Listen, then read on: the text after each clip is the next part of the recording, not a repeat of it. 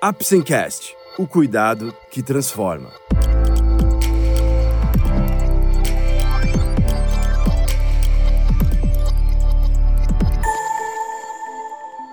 Hoje vamos falar sobre a saúde mental e a microbiota intestinal.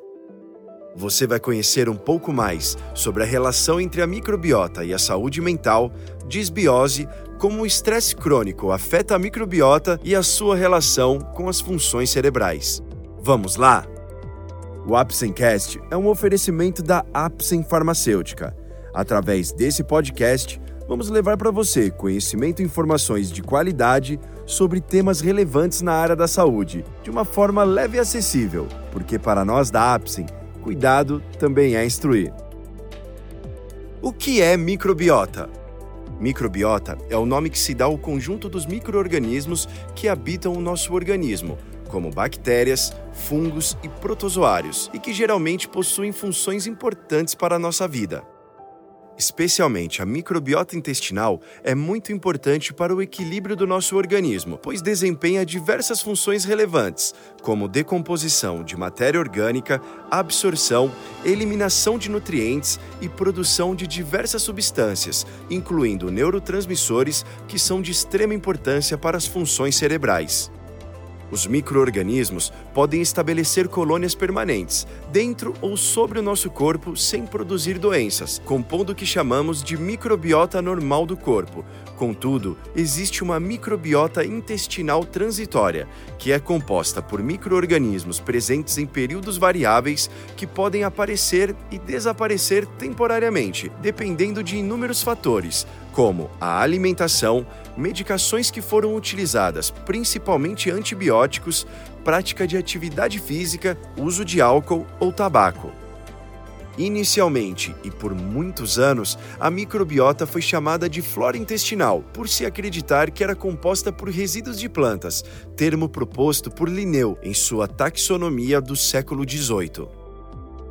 A microbiota intestinal, saudável e equilibrada, resulta em um desempenho normal das nossas funções fisiológicas, o que irá assegurar uma estabilidade, podendo ajudar na melhoria de nossa qualidade de vida. Estima-se que cerca de 400 espécies de microorganismos, acumulando milhões de genes, algo como 150 vezes maior do que os genes humanos, habitem o trato gastrointestinal humano. Essas bactérias são separadas em duas grandes categorias: as consideradas mais benéficas e as consideradas mais prejudiciais. A microbiota intestinal é complexa, composta por diferentes microorganismos, principalmente por uma grande variedade de bactérias. Entre aquelas consideradas benéficas, as bifidobactérias e lactobacilos são as principais. O intestino grosso é o que contém o maior número de microorganismos, provavelmente em decorrência da umidade e dos nutrientes disponíveis. O estômago, devido ao ácido clorídrico produzido para a digestão, e o esôfago, provavelmente em virtude do rápido movimento dos alimentos, tem relativamente poucos microorganismos. Já no intestino, a concentração destes microorganismos é bem maior, o equilíbrio do habitat intestinal e a estabilidade da microbiota é um processo ativamente mantido através das interrelações das bactérias entre si e entre estas e o nosso organismo. Elas são muito importantes em manter a estabilidade das paredes e mucosas de todo o trato intestinal, impedindo a saída de patógenos para a circulação sanguínea. Quando a pessoa utiliza antibióticos, por exemplo, por uma necessidade de combater infecções, a alteração que ocorre na microbiota intestinal se revela de forma dramática, já que os antibióticos reduzem ou até podem zerar as colônias de microorganismos. Isso deixa a pessoa muito vulnerável à colonização por patógenos externos ou à ocorrência de um grande crescimento de microorganismos normalmente presentes em número reduzido, alterando o equilíbrio que existia, já que o tratamento pode provocar a eliminação ou o decréscimo de certos grupos bacterianos benéficos e favorecer a proliferação de patógenos em potencial. Como se forma a microbiota? Desde o nascimento, já encontramos colônias de bactérias no sistema digestório, principalmente os bebês que nascem de parto normal, já que passam pelo canal vaginal e entram em contato com inúmeras bactérias da vagina e da microbiota fecal materna. As crianças que nascem de parto cesárea apresentam uma colonização bacteriana diferente da criança nascida de parto normal. O desenvolvimento da microbiota intestinal nos recém-nascidos está estreitamente relacionado ao tipo de aleitamento que recebem, sendo que entre os bebês amamentados ao seio apresentam uma diversidade microbiana muito maior e há grande predomínio das bifidobactérias, havendo pequena quantidade de espécies bacterianas potencialmente patogênicas. Este desenvolvimento da microbiota é de extrema importância, já que irá ajudar a desenvolver todo o sistema imunológico, além de participar na produção de vitaminas e enzimas como a biotina e a vitamina K. O contato com o mundo externo e a alimentação irá completar este desenvolvimento da microbiota, que acredita-se estará completo entre os 18 e os 24 meses de vida, sendo diferente entre cada pessoa. Como o estresse crônico afeta a microbiota? O estresse agudo é uma reação do organismo frente a uma situação sentida como de perigo, uma ameaça que poderia nos afetar. Esta situação leva o organismo a uma série de alterações que possibilitam ao corpo se proteger, como o aumento da pressão arterial, dos batimentos cardíacos, a dilatação da pupila e nos prepara para uma reação de luta e fuga em centésimos de segundo, estamos preparados para reagir. Este tipo de estresse, apesar de intenso e sentido como perigoso, não costuma causar dano ao organismo. Ao contrário, o estresse crônico de pequena intensidade e longa duração, com mais de três meses, como as situações de estresse no trabalho, nos relacionamentos afetivos e familiares, as questões financeiras, os estressores ambientais e tantas outras situações de vida, acabam levando o organismo a uma série de alterações e que resultam em intenso comprometimento. São bem conhecidas as alterações que o estresse crônico pode causar, como a elevação da pressão arterial, o aumento dos batimentos cardíacos e o aumento do cortisol e das catecolaminas, com suas consequências, como a obesidade, insônia, alterações no sistema imunológico, aumento das situações inflamatórias no corpo e aumento da resistência periférica à insulina.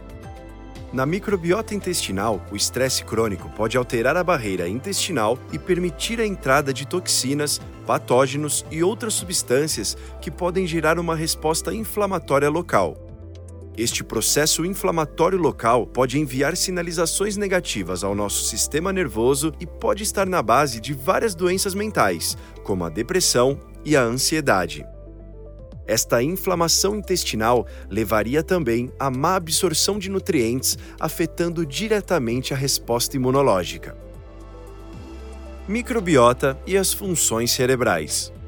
O ser humano vive uma relação simbiótica com os micróbios intestinais. Fornecemos uma fonte constante de nutrição e, em troca, eles nos ajudam de várias maneiras, incluindo desenvolvimento e subsequente funcionamento cerebral.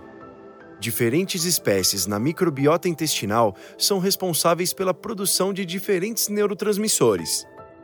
Por exemplo, GABA e acetilcolina são produzidos por membros das famílias de lactobacilos e bifidobactérias, enquanto que a serotonina é produzida por membros da família dos enterococos, da Escherichia e de famílias Streptococcus o sistema serotonérgico do cérebro, que desempenha um papel fundamental na atividade emocional, não se desenvolve adequadamente na ausência das bactérias.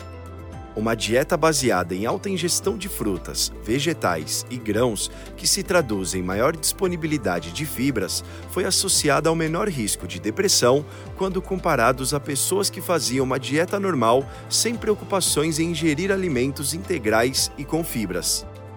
Estudos que fizeram reforço das populações bacterianas, como Lactobacillus e a Bifidobacterium, resultaram em melhora significativa do bem-estar em voluntários saudáveis após 30 dias de ingestão, bem como em pacientes com síndrome da fadiga crônica após 60 dias de ingestão. Ambas as cepas são sugeridas em particular por apresentarem um efeito benéfico sobre a resposta ao estresse e ao transtorno depressivo. Muitos dos quadros de ansiedade podem ser minimizados pela mudança de hábito alimentares e pela ingestão de uma dieta mais rica em fibras, associada a uma melhoria das bactérias intestinais. Toda esta comunicação, demonstrada entre a microbiota, o intestino e o cérebro, reforça ainda mais o chamado eixo intestino-cérebro, que é uma via de comunicação bidirecional que permite que alterações na microbiota intestinal interfiram diretamente a nível central, refletindo em resposta a quadros de estresse e ansiedade, por exemplo. Neste contexto, torna-se importante compreender que há um grupo de probióticos que podemos denominar como psicobióticos, pois estes poderiam atuar mais diretamente na melhoria das funções cerebrais através do equilíbrio da microbiota. O desequilíbrio da microbiota, a disbiose. As alterações ou desequilíbrios que ocorrem na microbiota, como a presença de bactérias patogênicas nos órgãos digestórios e suas disfunções, tais como alterações imunológicas, metabólicas, mesmo as inflamatórias ou quaisquer outras, recebem o nome de disbiose. Vários estudos têm demonstrado que a disbiose intestinal pode ter um papel causal no desenvolvimento de comportamentos depressivos, em um caminho que é mediado através do metabolismo da pessoa. A composição da microbiota no intestino influencia a integridade da barreira intestinal e o aumento da permeabilidade no órgão e seu papel na passagem de bactérias no organismo. Esse processo foi implicado na fisiopatologia de quadros emocionais, entre eles a ansiedade. Além disso, esta passagem bacteriana está associada a várias condições frequentemente atribuídas à ansiedade ou depressão e são caracterizadas por seus sintomas psicossomáticos, incluindo a síndrome do intestino irritável, a síndrome de fadiga crônica, a obesidade e o diabetes mellitus tipo 2. Como equilibrar o organismo, os prebióticos e os probióticos.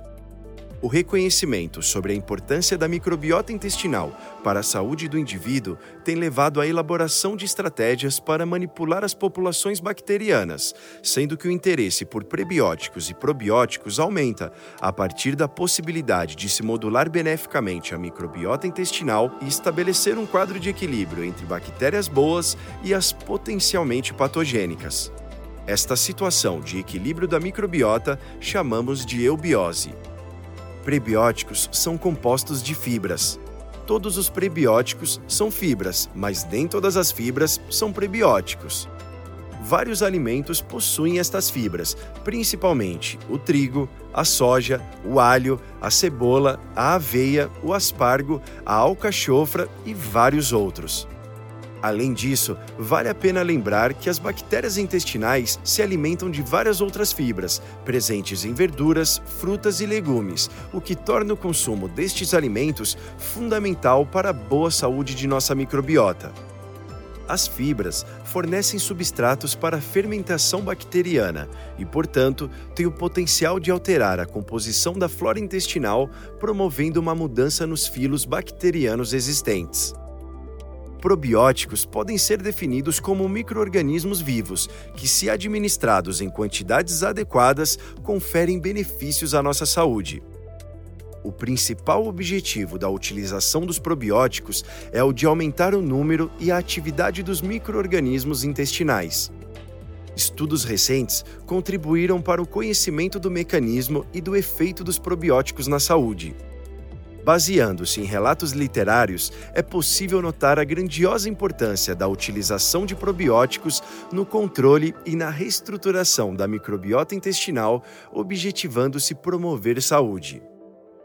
Entre os benefícios que o consumo de probióticos pode oferecer à saúde da pessoa, pode-se citar a modulação da microbiota intestinal, a reestruturação da microbiota intestinal após o uso de antibióticos, a promoção de resistência gastrointestinal e urogenital à colonização por microorganismos patogênicos, a estimulação do sistema imunológico, o alívio da constipação intestinal, além do tratamento de alguns tipos de diarreias e da produção de vitaminas que são absorvidas pela pessoa. Um conceito mais atual ainda, o de psicobióticos, traz esta relação entre as substâncias probióticas que teriam ainda maior potencial de interação com a parte da microbiota que apresenta maior relação com as funções cerebrais, o que seria ainda mais específico para a melhoria das nossas funções mentais e equilíbrio dos neurotransmissores. Esse foi mais um episódio do Apsencast. Esperamos ter conseguido esclarecer um pouco mais sobre a relação entre a microbiota e a saúde mental, disbiose, como o estresse crônico afeta a microbiota e a sua relação com as funções cerebrais. Lembre-se que, para o diagnóstico e tratamento corretos, é essencial procurar um profissional da saúde. Obrigado por ouvir o Apsencast e até o próximo episódio. Este é um podcast feito pela Apsen em parceria com o Dr. Calildo Ailib, médico psiquiatra, CRM 47686. Apsen Farmacêutica, o cuidado que transforma.